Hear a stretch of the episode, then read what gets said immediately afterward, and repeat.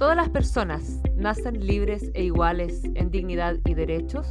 El espacio que existe entre la declaración y la realidad y los caminos para cortarlo son los que hacen andar a los pueblos y lo que anima nuestras conversaciones. Soy Jimena Jara. Soy Karina Delfino y esto es Entre, iguales, un podcast producido por el Instituto Igualdad y patrocinado por la Fundación Friedrich Ebert.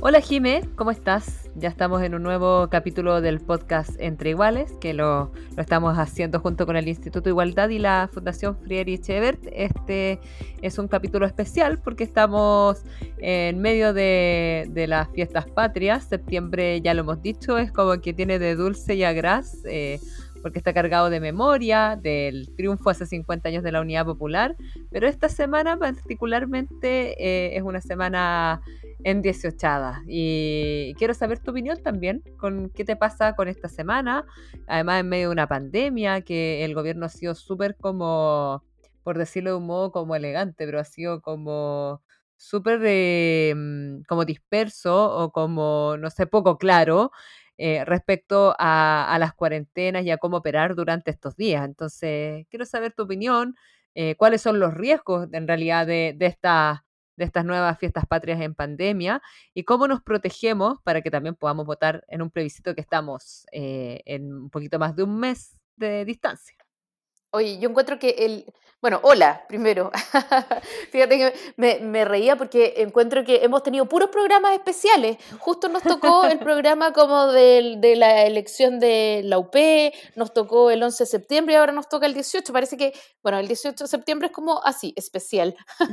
eh, Estoy lista para fondearme en mi casa, fíjate, porque tenía ganas de salir, pero, pero ha sido tan errática toda la comunicación que ahora tengo miedo, estoy como apanicada, porque primero como que iban a levantar la cuarentena tres días, después que iba la embarrada, entonces dijeron que no iban a levantar la cuarentena, y después, ¿para qué decir el número de gente que podemos invitar o no? Eh, dependiendo del tamaño de la casa, si tenemos cuánta gente en la casa, o, sea, esto es muy confuso, ¿no? Em, y por otro lado, uno sale a la calle. Yo estoy en Providencia, que es una comuna en, en la fase 3, que ya no me acuerdo cómo se llama. Eh, pero, pero veo que las terrazas están full, llenísimo, está todo abierto. O sea, no sé qué queda de cuarentena salvo que no podéis ir al cine. Eh, todo lo demás se puede hacer y se hace. Y además muchas veces se hace sin mascarilla. Entonces creo que entre el solcito que invita a salir el vientecito, el olor asado, la chicha que va a empezar a circular, eh, es bastante fácil que uno se descuide y, nada, como que los expertos, leí el otro día, están hablando no, no de una segunda ola de contagio, sino que de, un tsunami de contagio. Y eso justo antes del plebiscito. O sea que a cuidarse nomás. O yo por lo menos creo que hay que cuidarse. No sé qué vas a hacer tú. No, yo también me voy a fondear en mi casa, voy a aprovechar de, de descansar también y bueno, hacer algo. Yo soy vegetariana, entonces estos días también como pésima idea, es como pésima idea ser vegetariana para el 18 de septiembre. Eh, pero sí, pues ha sido súper errático el gobierno, además que hay esta polémica por eh, las personas que van a ir a fiscalizar. Eh, que además no sabemos cómo se va a implementar, que, que la mayoría de los abogados dicen que son medidas que, que, son derechamente ilegales, así que hay que ver cómo va a pasar esto. Lo importante es que nos cuidemos porque los y las que se contagien no van a poder probablemente ir a votar para el plebiscito, así que mejor cuidarnos, quedarnos en nuestra casa y, y no exponernos ni exponer a otras personas tampoco con esta pandemia terrible. Así que va a ser un 18 distinto, pero, pero bueno, Esperemos que esto pase luego. Yo, prefiero festejar en octubre. Sí, pues sí, hay que guardarse para octubre después. bueno, después veremos qué pasa, pero evidentemente que es una fecha muy, mucho más importante. Bueno, hoy día tenemos un programa especial. Vamos a hablar sobre identidad con un antropólogo destacado.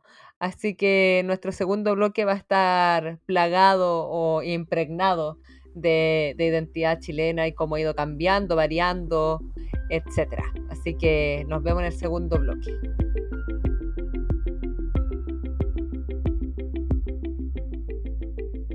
Bueno, y hoy día tenemos un súper invitado que además está muy ad hoc con, la chilenidad, con el momento que estamos viviendo hoy día, con el momento eh, en un sentido como de efeméride, 18 de septiembre, pero también, y eso es lo que esperamos eh, mirar a lo largo de esta conversa, con nuestra identidad como chilenos y con su movilidad, no con su plasticidad.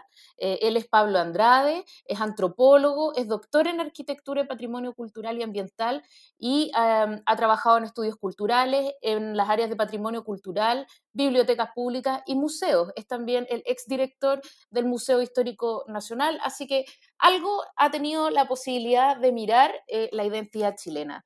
Hola Pablo, ¿cómo estás? Hola Jimena, gracias por la invitación. Oye Pablo, eh, mira, más allá de la, de la cueca, la empanada y el vino tinto y todo, eh, se supone que esta efeméride eh, se, se, debe como a la primera junta de gobierno y tenemos el origen de nuestras fiestas patrias muy atrás, ¿no? Y, y tiene que ver como con un, con un hito legal, que es como, o, o, pseudo legal, que es la constitución de la primera junta de gobierno.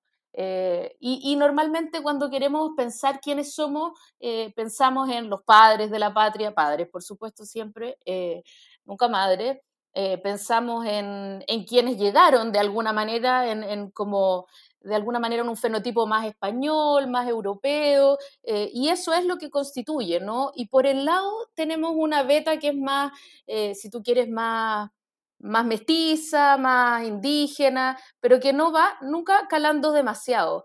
Eh, ¿Por qué tenemos esta idea de nosotros mismos que está como asentada en los libros de historia, en las efemérides, en, lo criollo, eh, entendido como el, descendiente europeo que nació acá y se, y se estableció acá? ¿Y por qué no lo vemos como algo permanentemente dinámico, crees tú? Yo creo que hay probablemente varias, varias, varios orígenes ahí. El primero quizás eh, tiene que ver con la conformación de los estados nacionales, eh, que no es solo en, Chile, en toda la región, toda Latinoamérica, Europa también, ¿no es cierto?, con la Revolución Francesa.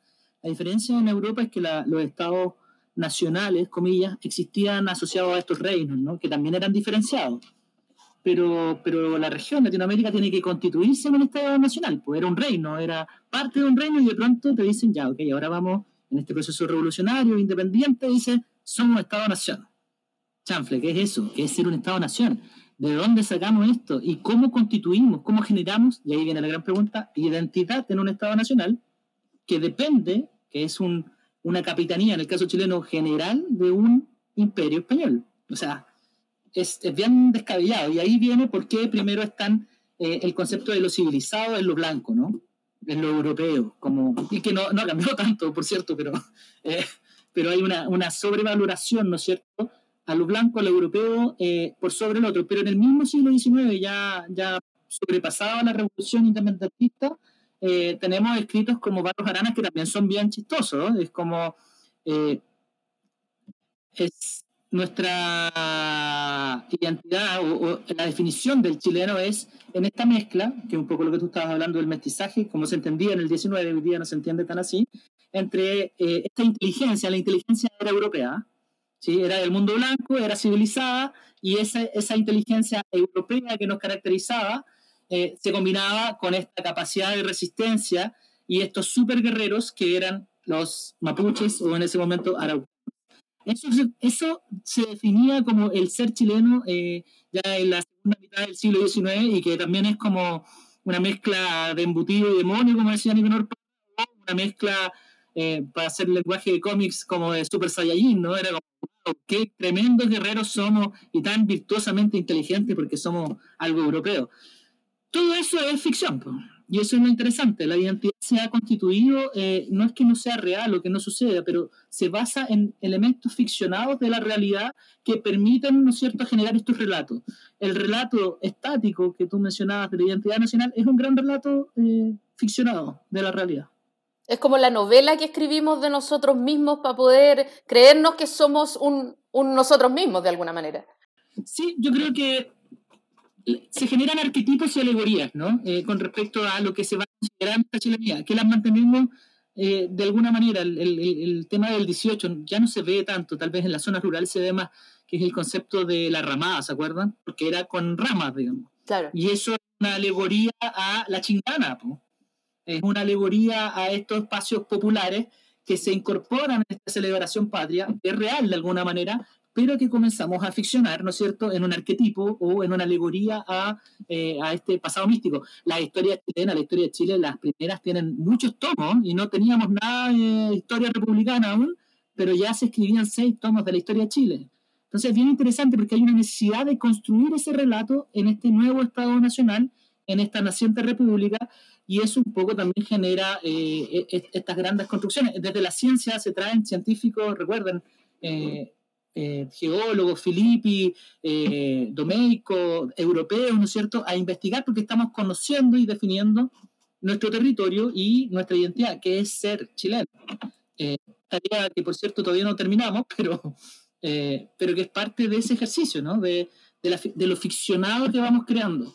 Y la identidad en estos iconos patrios, que pueden ser de las banderas a, a las celebraciones, se van amalgamando en una construcción de, de identidad. Y ahí van vienen estos arquetipos como comer empanada, comer, tomar chicha, eh, pedre. Eh, hoy día e, ese arquetipo que también estaba asociado al roto chileno, como imaginario, también una construcción imaginaria, eh, eh, se da en la fiesta huachaca, ¿sí? ¿sí? Eh, y entonces Polo Ramírez se gana, eh, es el rey Huachaca, para que se entienda qué determina finalmente esa, ese aspecto, eh, es muy difícil, digamos, de definirlo propiamente tal, pero es así de laxo. Lo interesante es que esos arquetipos son tan laxos que cualquiera entra. Por lo tanto, son súper brillantes. O sea, como herramienta política son fantásticos porque nadie se queda afuera. son, super, son tan laxos como, oye, yo eh, yo me río, súper, eso es ser chileno. La, persona, la, gente que se ríe es chilena. Bien. Y eso es tan fantástico porque eh, eh, es muy inteligente como proyecto político, cultural, identitario, generar una, un arquetipo y una alegoría que permite que cualquiera se sienta representado en.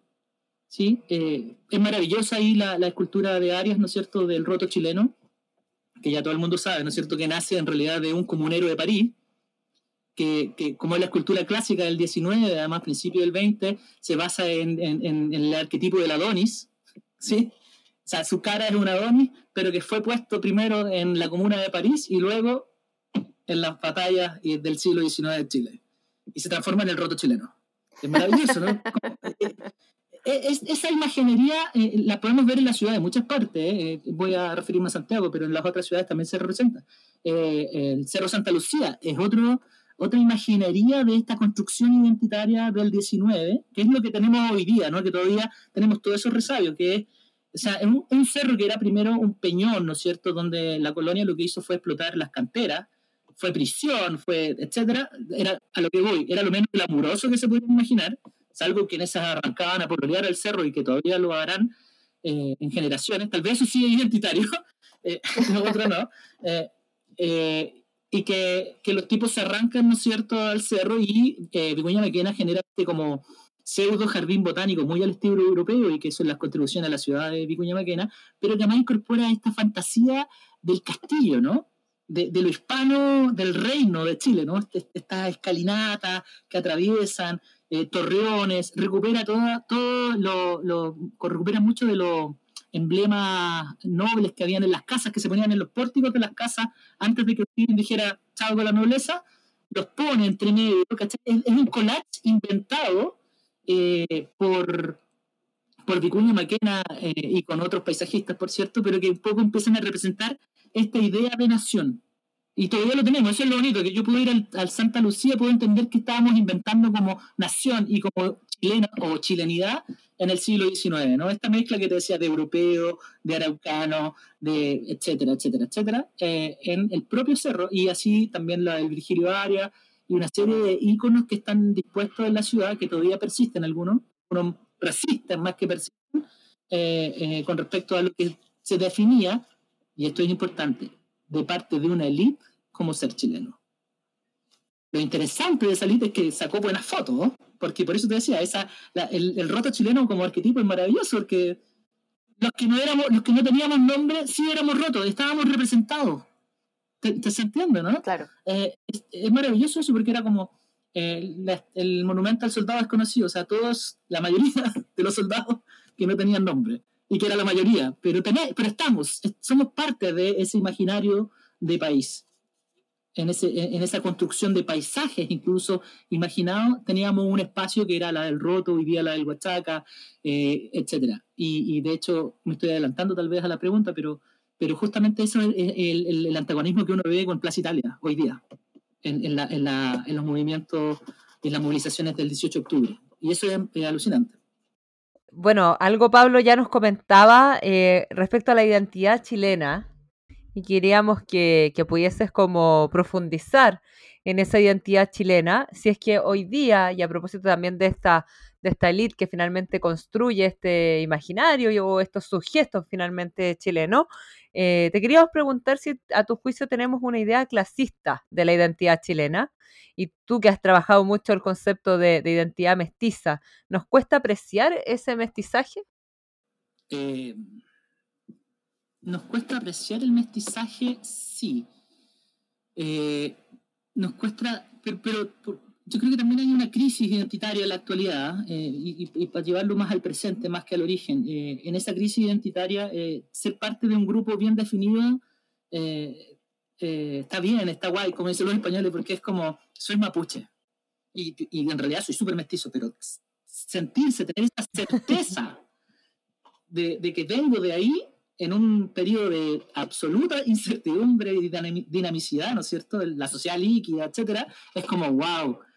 Pero a la vez es, de una, es otra ficción, ¿no? Volvemos a otra ficción porque hemos tenido un proceso de mezcla infinito. Entonces, es como si soy súper mapuche y en realidad no existe ninguna huella de otro sujeto en mi sangre, sería absurdo, ¿no? Sería casi la, eh, eh, casi la idealización de la raza.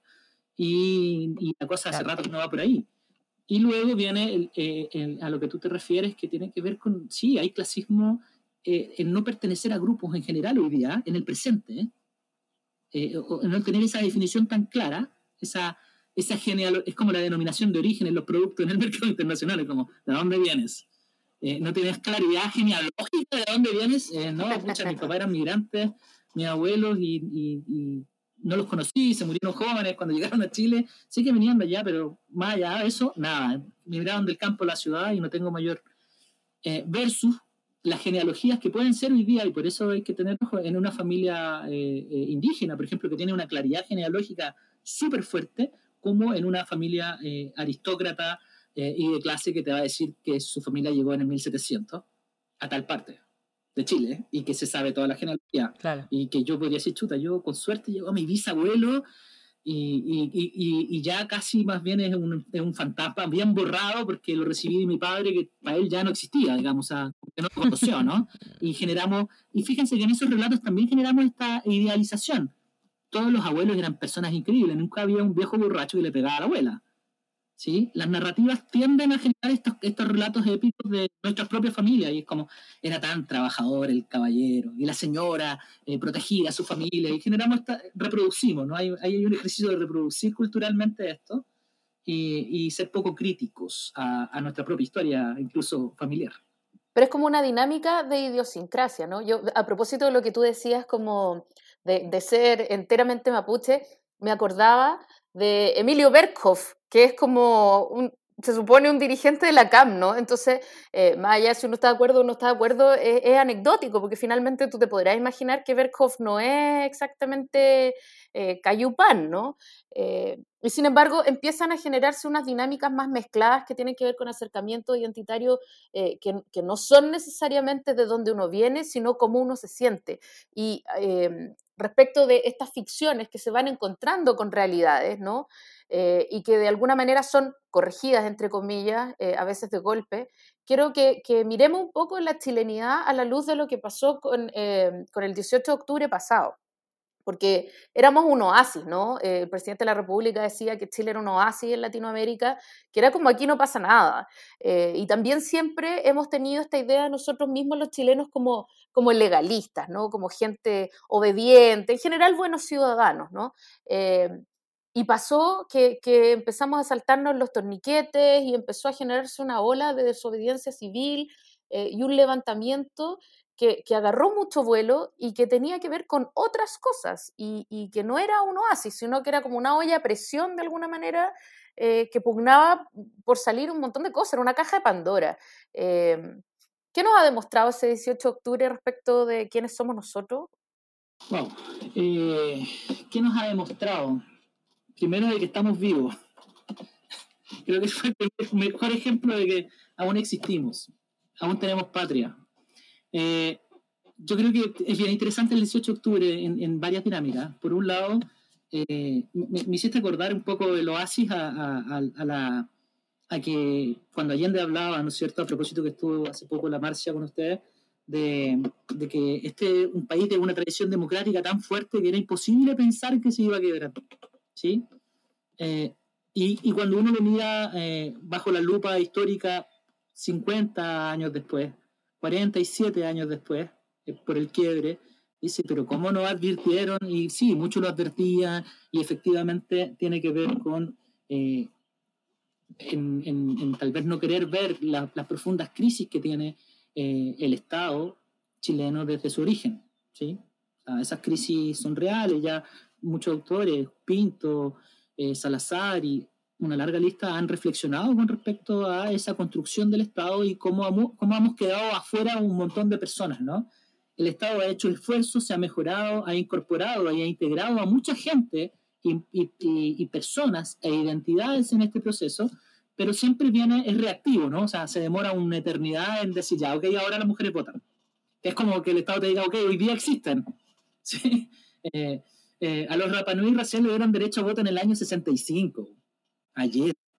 Ayer. O sea, no existían, eran una población objeto esclava en una isla que era explotada además por unos gringos. O sea, eh, cuando tenemos esas diferencias en esta conformación de Estado, claramente el Estado, entendiendo, digamos, esta máquina de representaciones políticas, sociales, identitarias, económicas, tiene una deuda enorme con siempre con alguien, ¿no? Siempre hay alguien que quedó afuera, que no alcanzó la repartija de identidad incluso, ¿sí? Eh, que es marginado, excluido de esto por distintos cánones, ¿sí? No solo eh, políticos o económicos o culturales, a veces hasta estéticos, ¿no? Eh, no, no nos gusta cómo se visten, entonces en realidad tú no eres para esto sí, y ese es el rollo, ¿no? Para esto sí sirves, vota, para esto no. Eh, córrete. Y ahí obviamente va generando la olla de presión que tú dices, pues como, ¿qué onda? Eh, porque eh, voy a hablar de farándula, ¿por qué Nano Calderón no cayó el tiro en la cárcel? Porque Martín Larraín salvó, porque, sí, pero véelo así, la lectura de una persona, de un poblador común y corriente que está en su casa y está viendo el noticiario eh, además que no es que te lo pusieron en una noticia, estás todo el día dándole a eso, la señora está en la casa trabajando, pero con la tele prendida, escuchando todo el día esa, ese boom noticioso, claramente dice, oye, Juanito eh, lo pillaron con un chocolate y tuvo tres días. es, o sea, ahí viene la rabia también, ¿no? La, la, rabia en tanto de qué país hablamos. Y ahí viene una lucha por país y eso es, eso es interesante, ¿eh? porque la lucha eh, no solo tiene que ver con dignidad, justicia, que sí lo tiene que hacer, pero tiene que ver con que también somos este país y nosotros nos sentimos eh, responsables de definir también cuando hablamos de la nueva constitución qué queremos como país. ¿sí? Ese es el golpe de mesa. Y eso es eh, particularmente alucinante. La lucha de los símbolos, de estas alegorías, ¿no es cierto? Que negro matapaco se transforme en una escultura hecha por algunas personas y se pongan al lado de Baquedano, eh, es maravillosa. O sea, eh, reclamando un espacio de poder legitimado social, es, eh, es, divertido porque en realidad es un eje de tránsito, ¿no? Pero en algún momento del siglo XX, básicamente en los 70, se transforma en un punto de epicentro cultural. ¿sí? La gente se manifiesta ahí. Esto era porque la dictadura de la moneda estaba bloqueada porque los actos políticos eran antes e en, al frente de la plaza, digamos. ¿sí? Ahí se hacían las reclamaciones pero en dictadura no te podías meter ahí, entonces era en la Plaza Italia que además salía arrancando el tiro. Se empieza a constituir, se transforma en un epicentro cultural desde el fútbol, desde cualquier evento político, etcétera. Vamos a la Plaza Italia. Masa, ¿no? Además tiene esa concepción como de masa, donde convergen tres comunas, donde además yo desde ahí voy a Puente Alto, antes también con la estación de trenes. O sea, tiene un, punto urbano eh, interesante que además tiene un imaginario de clase, ¿no? De la Plaza Italia para arriba y de la Plaza Italia para abajo. O sea, quienes vivimos acá y quién es, el otro, ¿no? Era una frontera imaginaria de definir a otro por clase. Pero en esa amalgama viene una toma de poder que es como la toma de la Bastilla, ¿no? del 21 en Chile, que es poner nuestros iconos que nos representan y que nacen muy espontáneamente. Negro Matapaco. Eh, se pone un rewe también, se pone un Selknam por el genocidio, las banderas mapuches, sin ser mapuche, pero que, mm. que tiene que ver con este, este deseo, necesidad o anhelo al menos de construir una identidad multicultural e inclusive eh, plurinacional, ¿no? No somos una sola nación. E, e, es el golpe de mesa. Eh, cuando Chadwick en, eso, en ese momento estaba, ¿verdad? Y decía en algunos discursos, decía, somos pluriculturales, pero somos una sola nación. Y, justamente el discurso que te decía la gente era, eh, ni siquiera estamos seguros si somos una sola nación, digamos. Eh, somos un mismo territorio, sí, pero probablemente ya no somos una sola nación, y hay que pensarlo al menos. Eh, y hoy día, anoche, creo que hubo un atentado ahí en GAM, atentado, digo yo ya, tomando posición, eh, al mosaico del negro Matapaco en el GAM. Anoche. anoche. fíjate lo que huele el negro Matapaco, un perrito, que es de acá cerca de mi casa. Pero fíjate, es un perro y fíjate en, la iconografía, la capacidad simbólica que tiene el pinche perro para establecer y decir, oye, eh, represento a muchos, ¿no? Eh, porque claro, a la, a, la, a la, falta, ¿no es cierto?, de rostros, fíjate que también es interesante, mm. Humanos de, de nuestro, eh, Latinoamérica, un país de caudillos, pues, de, ausencia de caudillo en esta pasada, el caudillo es un perro. sí, se le otorga ¿no? esa efectividad simbólica y se le establece que él va a conducir simbólicamente esta movilización, esta marcha, por, los, por todos los callejeros, es como eso. Aunque hay que decir que Matapaco no era callejero, tenía dueña. Pero se aprovechaba de su situación y su aspecto mestizo para eh, pedir cariño por las calles de Santiago, en los patios de la yo lo vi muchas veces. Eh, era un mendigo del amor. Oye, Pablo, bueno, ha estado súper interesante la, conversación. Yo de verdad te, agradezco mucho que hayas, estado con nosotros hoy día. Y nos queda la última pregunta como reflexiva, porque después vienen unas mini preguntas que te queremos hacer también, porque estamos en la semana del 18 de septiembre. no todo es tan serio. Eh, ¿Crees que estamos en un momento constitutivo de nuestra identidad? A propósito del estallido que comentaba Jimena, eh, también a propósito de este proceso constituyente que, surgió, también a propósito del, movimiento social muy grande que hubo a partir de octubre pasado. Entonces, ¿crees tú que estamos en un momento distinto o no? Yo creo que, no sé si constitutivo, pero sí de reconocimiento de esta multiplicidad de identidades que nos conforman, de verse, de ver a otros.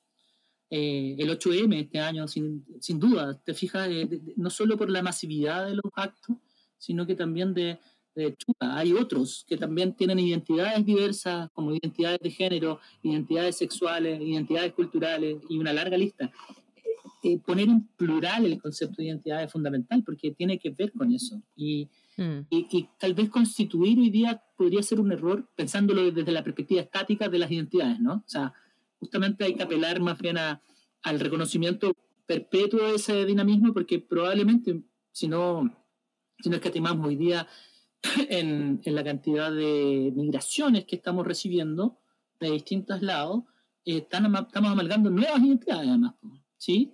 Entonces, a mí me gusta, ya la leche de coco la tengo en el almacén de la esquina, eh, y antes era, tenía que ir al Jumbo, no sé, de Costanera a pero hoy día la tengo acá. Eh, y eso, y la feria libre tiene todos esos productos te fijas que, que, es bien interesante. Nosotros lo hablábamos en el. Yo vivo en barrio Yungay y, y tenemos harta de estas foros y discusiones eh, y lo conversábamos a propósito de eh, cómo va a ser, por ejemplo, el elemento culinario en 10 años más a propósito de las migraciones, ¿no? ya tenemos empanadas de ají de gallina en el barrio, ¿sí? y esa dinamicidad y esa plasticidad cultural yo creo que, que que es la, es la relevante y, ahí lo único que necesita es el reconocimiento y legitimación de que existe. Eh, no es más que eso, saber que existe y reconocer que existe. Eh, la tensión se produce justamente cuando no lo reconozco, no reconozco al otro. Es como decían los viejos, es como quitar el saludo, ¿no? y, y, los viejos te decían, el saludo jamás se quita, porque en el fondo es reconocer al otro de saludarlo. Aunque te moleste el otro, te caiga mal, eh, saludarlo es reconocerlo. Tú sí existes, no eres invisible. Eh, y, eso pasa mucho en, mi barrio particularmente, tiene una cantidad de migración impresionante, entonces uno convive con muchos actores. Tus vecinos son no solo de otros países, sino que también hay gente en situación de calle porque convives con ellos todos los días. Es súper interesante eso que dice, eh, a propósito justo también de, da pistas buenas de, de, reflexión sobre lo que ha pasado a partir del, del 18 de octubre con el gobierno, ¿no? Que, esta cosa de no reconocer al otro, no reconocer no solo al otro, sino lo otro, lo que está pasando, hablar como si estábamos en la luna. Pero bueno, quedará para otro podcast. Oye, Pablo, ya nos estamos acercando a la, al zapateo, a la jarana, y queremos preguntarte, ¿tú eres más de la chicha o de la, o de la piscola? Uy, eh, pipeño, solo. Chichón, con, una gota de aguardiente. Y debo confesar que adquirí hace no mucho tiempo atrás, porque no, no la tomaba mucho, pero ahí tuve una mala influencia. Eh, incluso me, pusieron el piscolito Andrade en un partido de fútbol, porque mi tercer tiempo era con una piscola. Eh, entonces, soy de, sí, soy poliamoroso en ese sentido.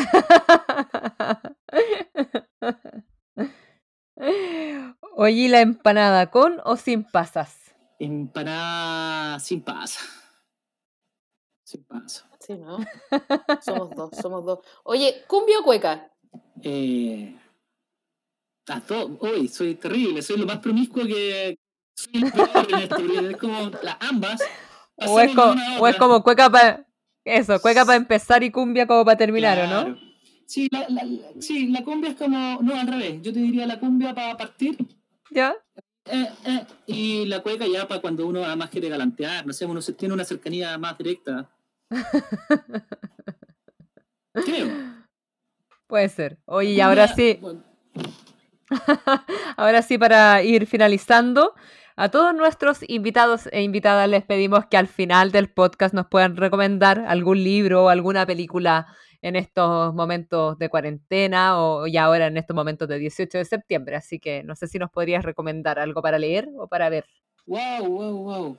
¿Que sea 18? Podría ser, podría ser. Puede serlo. O sobre la identidad. O sobre la identidad. Uy, que mira, la mayoría de lo que se ve acá. Es identidad. Sí. es sobre identidad. Eh, pero, mira, el último que terminé de leer, pero que no tiene nada que ver con... Sí, tiene que ver con la identidad, pero me gustó bastante, es Capote, eh, por, por, el tema de la crónica de no ficción, ¿no? Pero que, que es tan... que parece ficcionada, pero finalmente es no ficción. Y por ahí también hay el camino de la identidad, ¿no?